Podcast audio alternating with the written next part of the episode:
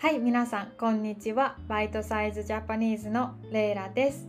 今日のトピックは、まあ、理想的な生活のスケジュールです。はい。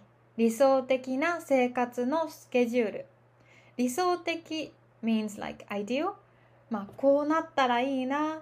自分にとって一番、まあ、幸せな生活はこうだな、ね、理想的な生活。ですね私の今の生活が理想的とはあんまり思ってなくてまだまだあこうなったらいいなああなったらいいなってよく考えるんですね。で多分皆さんも仕事とか家事とか勉強で、ま、すごく忙しくてもっと自分の生活を良くしたいな自分らしく生活したいなって思っている人は、まあ、たくさんいると思います。えー、なので、まあ、今日はじゃあ自分の、まあ、理想的な生活に近づける近づくためには、まあ、何が必要かなどんなスケジュールがいいかなって考えてみました今日はそれを皆さんとシェアしたいですでこのポッドキャストを聞いた後に皆さんがなんか少しでもあじゃあ自分のこう生活を、ちょっとこうしてみようポジティブにこれからの生活に、まあ、ワクワクできたらなんかそういう風になったらいいなって思っています。まず自分が、まあ、理想的な自分が好きな生活に近づけるために必要なこと4つ考えてみました。でこれはね本当にもう誰にでも必要なことだと思います。まず1つ目に自分の時間を作ること。これは本当もう誰でも大切ですね。自分の時間を作る。やっぱり忙しすぎて自分一人の時間がない自分で考える時間がない、まあ、これは本当にもうストレスになります。時間を作ることは本当に大切。で2つ目。2つ目はたくさん寝ること。やっぱり寝ないと人間ダメですよね。私は本当うん1日8時間寝ないとダメでまあ7時間とかだったらしんどくなる。だからいい環境でちゃんとたくさん寝ること大切です。で3つ目。3つ目は、えー、バランスがいい食事をすること。やっぱりなんか、まあ、サプリメントだけとかじゃダメですね。やっぱりねちゃんと野菜お肉ご飯。まあ本当の自然の食べ物から体に必要な、栄養栄養 nutritions 栄養を取ることは本当に大切だと思います。あとはまあね自分で作る料理することですよね、まあ、私は、えー、去年の冬から家で料理を毎日するようになってそれまではもうしなかったんですけどでもやっぱりするようになって本当に体は元気になったと思います。体重は増えたけど体は元気になりました。うん。自分で作ると、まあ、油砂糖とか塩をあんまり使わないしその悪いものが入ってないのでなんだろう本当にね元気になる。あとはなんか前はお菓子をねよく食べていたんですね。お腹が空くから。でも自分で作ったものを食べるとあんまりお腹が空かなくなりました。次のご飯の時間まではお菓子がなくても全然大丈夫。疲れない体になりました。これは本当に良かったです。うん。最後ねえっ、ー、と、まあ、理想的な生活に必要なこと4つ目。これはやっぱり運動ですよね運動最近オンラインで仕事も増えて家でだけ仕事をする人も増えてきましたよね。でもやっぱり動かないと本当にうんやばいなんか本当にややばいよね。私もよくあのずっと座って仕事をすることがあるんですが夕方になるとあこれはやばいってなんか感じることがあります。体が硬くなったり頭が痛くなったり体の形がちょっと変わったりお腹が出て足がめっちゃ太くなるみたいな。でこれをやっぱり続けると本当に体に悪いなって思います、えー、なので私は朝と夕方にウォーキングを2回するんですがうん、やっぱウォーキングとかね筋トレとかストレッチはもう絶対大切と思います。そうしないともう血がね体を回らないですよね。あとは運動しないとすごく、まあ、太りやすくなる。例えば、えー、運動してる人と運動していない人同じだけ、のカロリーの食事をするでも運動してる人の方が運動してない人より、えー、たくさん食べても多分運動してる人の方が体重は増えにくい増えないですよね。それはやっぱりまあなんでだろうわかんないけど体の、えー、カロリーの使い方が違うんですよね。太りにくい。それも大切。えー、理想的な生活に必要なこと、えー、自分の時間。寝ること。食事。運動。はい。この4つが必要。でちょっと、えー、長くなったんですがこの4つを考えて1日のスケジュールを作ってみました、えー、ぜひ参考にしてみてください。これは、まあ、ただの例なので、えー、これを参考にこれを見て自分のライフスタイルに合わせて時間とかをね自分でアレンジするといいと思います。えー、まず起きる時間は朝の6時半ですね。やっぱり早く起きて太陽に当たると一日の元気が出て本当にプロダクティブになります。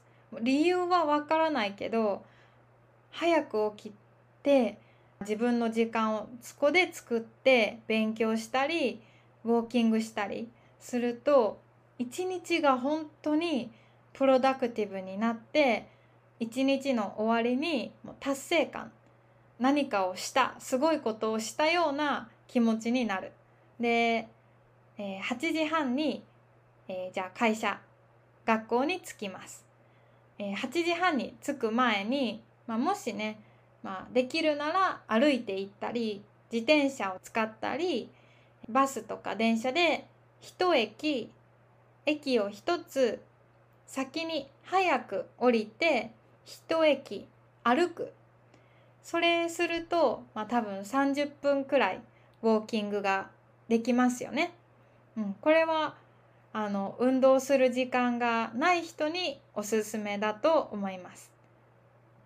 続けやすいしねやっぱりジムとかなかなか大変だけどこれはお金をかけずに運動できていいですよね。で次は、えー、お昼の12時ねお昼時間ねこの時は、まあ、コンビニとかでお弁当を買う人もいるけどレストランで食べる人もいるけどやっぱり基本は自分でお弁当を作るのがいいと思う。するとお金も、えー、節約できるしお金を使わなくていいしお砂糖とか油塩が少ないバランスがいいご飯食べれますよね。これは大切なポイントだと思います。じゃあお昼ご飯食べました。で、まあ、皆さん何時に仕事終わるかな？わかんないけど、うん、やっぱり5時、6時にはね、家に帰りたいですね。家に帰って、えー、夜ご飯ね。で夜ご飯もやっぱり手作り。うん、お砂糖お塩油は本当に危ないと思ってます。で私実は数年前に砂糖の、まあ、依存症みたいになって like I was really like addictive? Was addicted to sugar ね。本当にもう砂糖がないとイライラする。ですぐ甘いもの食べたいとかコーヒーにも砂糖を入れるしお菓子食べたいみたいな。あんまり気づかなくてもそういう砂糖とか油の、まあ、依存症中毒アディクティドになってる人は多いと思うでもやっぱりそれは続けると本当に危ないんだよね、うん、絶対肌とか歯とかもう体のねお腹にも全部に悪いからそこはなんかどんな人も気をつけた方がいいなって思います。であとはもしできるなら、えー、毎日シャワーとお風呂ですね。日本人はお風呂でお湯の中に入ってねリラックスする人が多いけどあったかいシャワーだけでもすごくね体にいいらしいです。やっぱり体を温めると汗も出るしリフレッシュできてストレスも発散できる、うん、私はイライラするとよくあのシャワー浴びたりしますやっぱりシャワー浴びると自分の中でリセットができてなんか本当に気持ちがポジティブになります。で、ね、夜はやっぱり美味しいもの食べてシャワーお風呂でリラックス。でそれが終わったらまあちょっと自分の時間がねやっぱり欲しいよね。寝る前に。23時間あったらいいですよね、えー、好きなこと読書とかうん何でも手作り何かを作るとか DIY とか何もしなくてもいいよねそこでリラックスして、まあ、日記を書いたりとか自分にとっていいこと自分の体や心が喜ぶことをそこでできるといいなって思います。で自分の時間の後は、えー、寝る時間ですね。やっぱり朝6時半に起きたいので、うん、10時くらいには寝たいですよね。10時には寝る、うん、寝る時はここ実はベッドがあるんですけど自分が好きなベッドシーツとか布団とか買ってそういうのもなんかおすすめだと思います。やっぱりベッドが綺麗だと嬉しくなって、うん、本当にリラックスできる。なんかすごい単純なんかシンプルに聞こえる。と思うけどそういう自分の好きなことを自分の生活に入れていく、まあ、好きなベッドとか気持ちいい布団とかキャンドルとかあとアロマとかなんだろう見た目だけって思う人もいる。かもしれないけどやってみると本当になんかいいよね。私はすごいリラックスできます。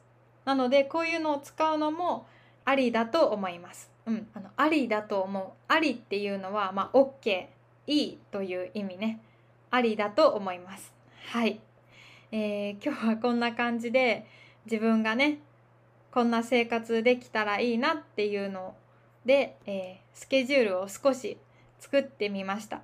4つですね、え、自分の時間を作ることたくさん寝ること、えー、バランスよく食べること、えしっかり運動すること。これを入れて、えー、1日のスケジュールを考えてみました。